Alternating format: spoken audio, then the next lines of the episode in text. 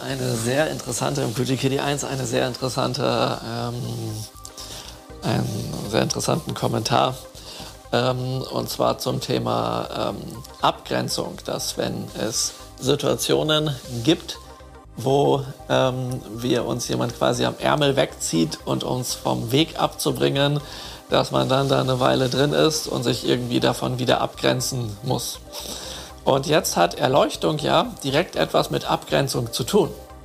Und je weiter wir erleuchtet sind, also ausgehend davon, dass Erleuchtung nicht plötzlich mit einem Schnips kommt und wir dann und dann ist auf einmal alles da und alles toll und wir sind sofort im Nirvana oder sonst wo, ja, sondern wenn wir davon ausgehen, dass Erleuchtung schrittweise stattfindet und wir jeden Tag ein bisschen mehr erleuchtet sein können oder auch weniger, je nachdem, wozu wir uns verleiten lassen, dann hat Erleuchtung natürlich was mit Abgrenzung zu tun. Und zwar nicht nur in der Hinsicht, dass man jetzt sagen könnte oder denken könnte, ja, äh, natürlich, man muss sich vor allen möglichen abgrenzen, damit man sich nicht ablenken lässt von seinem Erleuchtungsweg. Das ist aber gar nicht das, was ich meine, sondern hier findet eine Art Abgrenzung mehr oder minder von alleine statt.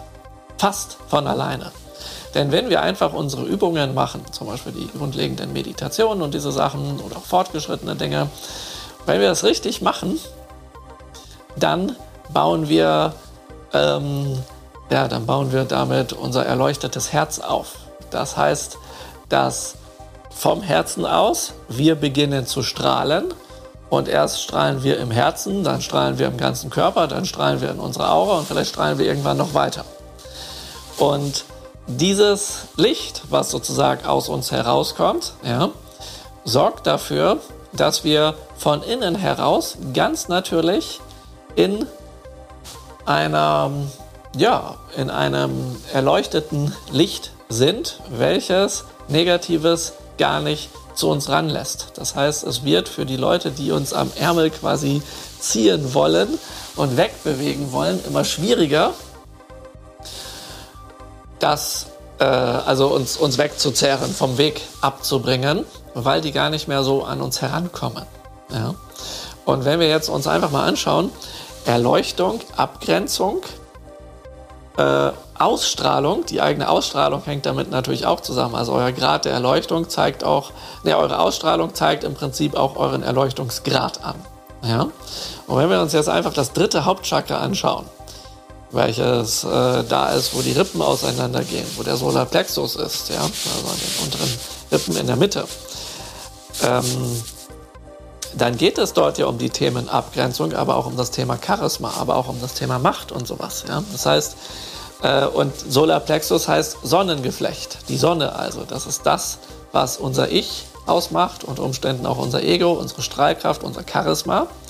Und je mehr wir sozusagen in unser Herz kommen und von unserem Herzen strahlen, umso äh, effektiver wird unser drittes Hauptchakra mit der Ausstrahlung quasi der Erleuchtung.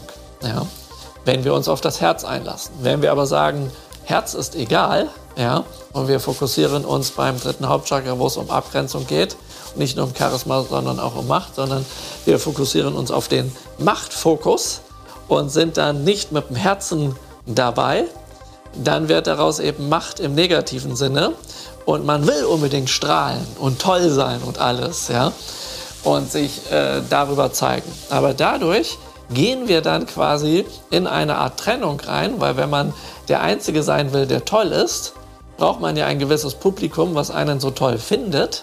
Und zusätzlich ähm, muss dieses Publikum ja in irgendeiner Form mitspielen, dass es äh, dass man selber der Tolle ist. Also das heißt, derjenige, der so toll ist, ist der, der oben ist und die anderen sind alle unten. Und dann wären wir beispielsweise äh, im Guruwesen. Ja, äh, ja so, sowas, sowas, sowas in der Art. Und solange, und das sieht erst einmal harmonisch aus, solange alle mitspielen. Also es gibt einen oben und alle anderen sind unten. Sobald es aber jetzt mehrere Leute gibt, die oben sein wollen, fangen die an, sich zu zoffen und zu konkurrieren und sowas. Ja? Und dann wird, ähm, wird das mit der Macht ganz schnell ganz unschön.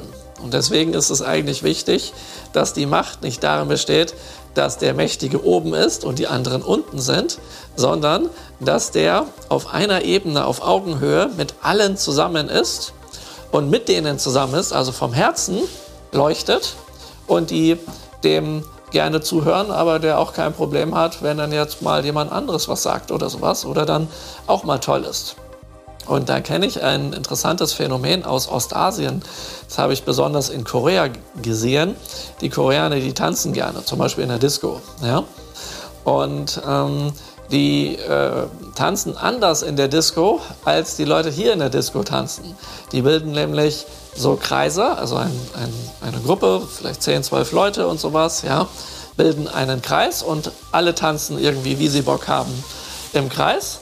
Und einer von denen geht dann jeweils in die Mitte. Ja, also wenn niemand in der Mitte ist, geht einer freiwillig in die Mitte und rockt dann total ab und alle äh, klatschen dann und befeuern den sozusagen, wie cool das ist. Und dann hat er da seinen Groove getanzt, den er vielleicht auch vorher geübt hat.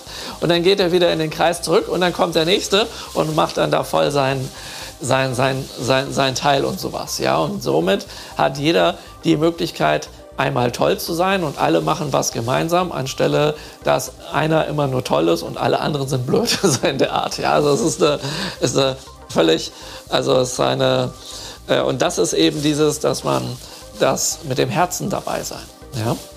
Und das ist auch die Idee von diesem ähm, Mandala hier, der sogenannten Mutterschoßwelt. Dort ist ja im Herzen, im Zentrum des Mandalas ist der Dainichi Nyorai. Und genauso wie es im Sutra steht, strahlt sein Licht überall hin und erleuchtet alle Wesen. Und er hat ganz viele Wesen um sich, herum, um sich herum, die eben auch alles erleuchtete Wesen sind, wobei nicht alle das wissen, dass sie erleuchtet sind. Und dieses Mandala ist nicht auf den, das Ende des, des Papiers oder der, des Rahmens beschränkt, wo dann das Mandala endet, sondern das Mandala geht weiter. Das heißt, wir sind alle ein Teil dieses Mandalas. Und dieser große Sonnenbuddha, der muss sich nicht hervorbringen, dass er jetzt hier der Coole ist, sondern der strahlt einfach aus sich selbst heraus. Ja? Und das macht dieses Community-Feeling. Ja? Und so. Und ähm, ja, und jetzt kann man halt so tun, als ob, also wir wollen das jetzt mal so machen, wie das hier die Buddhas machen. Und das geht so lange gut, bis es irgendwann nicht mehr gut geht. Das ist so ähnlich wie, ihr wollt euch nicht ärgern. Dann schafft ihr das so lange, bis ihr euch ärgert. Ja? Aber wenn, ihr, wenn wir meditieren ja, und diese Meditation, diese Shingon-Meditation machen, mit dieser Karma-Bereinigung unserer Worte, unserer Handlungen, unserer Gedanken, Emotionen und allem, ja, und das quasi und Störgefühle aus uns heraus bewegen, und uns immer wieder mit dem Licht verbinden und dann so ein Vorhaben haben, dann wird das viel besser klappen, weil keiner mehr dazu geneigt ist, irgendwie besser zu sein als der andere, weil wir alle wissen, dass wir das eine Licht sind. Und deswegen können wir alle eine mega große Party machen. Und dadurch grenzen wir uns ganz natürlich von allem ab, was wir nicht brauchen, weil wir genau so etwas immer weniger anziehen. Und insofern ist es interessant, wenn ihr euch also damit beschäftigt, was wollt ihr, was wollt ihr nicht, ja, und alles um euch herum erstmal aufbaut, was energetisch auf euch wirkt, was ihr wollt, ja, und mit Leuten zusammen seid, die ihr wollt, dass das alles auf euch wirkt. Vielleicht müsst ihr auch mal zu einem ähm, äh, Ciao Ciao sagen, wenn das, wenn das sozusagen gar nicht passt, weil ihr wisst ja, ein faules Ei in der Suppe macht die, egal wie viel Gewürze ihr jetzt noch dazu tut, wird es nicht viel besser. Ja, zwar anders, aber nicht unbedingt viel besser. Das heißt, es ist nützlich, äh, das zu befreien. Und das gilt natürlich auch fürs Innere, dass man loslässt von, von zum Beispiel Verhaltensweisen, die Leid bringen würden in sich selber oder in der Umgebung und sowas. Ja, das heißt, innen wie außen äh, sich mit den Dingen beschäftigen und umgeben, die ihr mögt, damit ihr mehr von außen diesbezüglich anziehen. Aber diese Kultivierung beginnt in euch und auch durch die Entscheidung. Ja? Und das ist was, ähm, was ganz nützlich ist. Und das habe ich schon in meiner Kindheit mit, mit äh, 13 erlebt. Also bis ich 13 war etwa, ähm, wurde ich aufgrund meines sehr schmalen Körperbaus äh, unter anderem sehr viel gemobbt, gehänselt, geärgert, verprügelt und all sowas. Und ähm, dann begann ich mit Karate. Und ich habe das nur drei Wochen gemacht Und in drei Wochen lernt man nicht so viel, dass man sich jetzt hier ultra verteidigen und kämpfen kann. Aber es ist dann nicht mehr vorgekommen, dass ich, ähm, dass ich dort entsprechend ähm, geärgert wurde. Also ich wurde dann noch einmal geärgert und dann nicht mehr. Als, und das war irgendwie so, als würde vorher, vor Karate, auf meiner Stirn stehen, hau drauf, ich wehre mich sowieso nicht, ja, kann dir nichts passieren. Danach, seit ich das mache, stand auf einmal wie auf meiner Stirn so ein Plakat, ähm, hier nicht, ja. Und, aber ich habe da, da war natürlich kein Plakat oder irgendwie sowas, aber das kam mir eben so vor, dachte ich, wie kann das sein? Ich trainiere das ein bisschen und irgendetwas muss sich in meinem Inneren geändert haben und der Körperbau wird nicht in drei Wochen so stark, dass das dass nach außen eine Änderung da ist, dass jemand denkt, boah, den traue ich mich jetzt aber lieber nicht dran, ja? sondern da tut sich was im Innen und das hat eine Wirkung auf das Außen. Und wenn wir jetzt, und das hatte in dem Fall beim Karate, hatte das wahrscheinlich auf irgendwelche Haudriane eine abschreckende Wirkung. Aber wenn wir jetzt sagen, ja, wir kultivieren die Geistesruhe und die Ruhe und die Stille und dass wir selbst ruhig sind und dass es uns gut geht und sowas und fangen an, das auszustrahlen, dann ähm, wird das Leute und Situationen anziehen, die auch so sind. Ja? Und damit grenzen wir uns ganz natürlich von dem ab, was wir nicht mehr brauchen. Und deswegen ist die Reinigung so wichtig. Je mehr wir aus uns herausholen äh, an Unreinheiten in uns, ja, durch diese drei Karmas von, von unseren Handlungen, von unseren Worten und was in unserem in uns, äh, an unseren Vorstellungen stattfindet und stattgefunden hat, je mehr wir uns davon befreien und reinigen, ja, umso ähm, weniger ziehen wir diese Dinge an, die wir ja herausbewegen. Und dadurch entsteht wiederum eine Abgrenzung. Ja? Und somit hängt Erleuchtung mit Abgrenzung zusammen. Und je, also auf der einen Seite gibt es immer wieder den Versuch, euch abzulenken mit allen möglichen Tricks. Auf der anderen Seite werdet ihr auch stärker und gewisse Dinge kommen dann gar nicht mehr an euch heran. Und deswegen ist der Erleuchtungsweg eigentlich ganz, ganz interessant, besonders dieser Shingon-Weg mit diesen ganz speziellen ähm, Tools, die wir haben, von besonderen Meditationen, dass wir das erreichen können. Ja?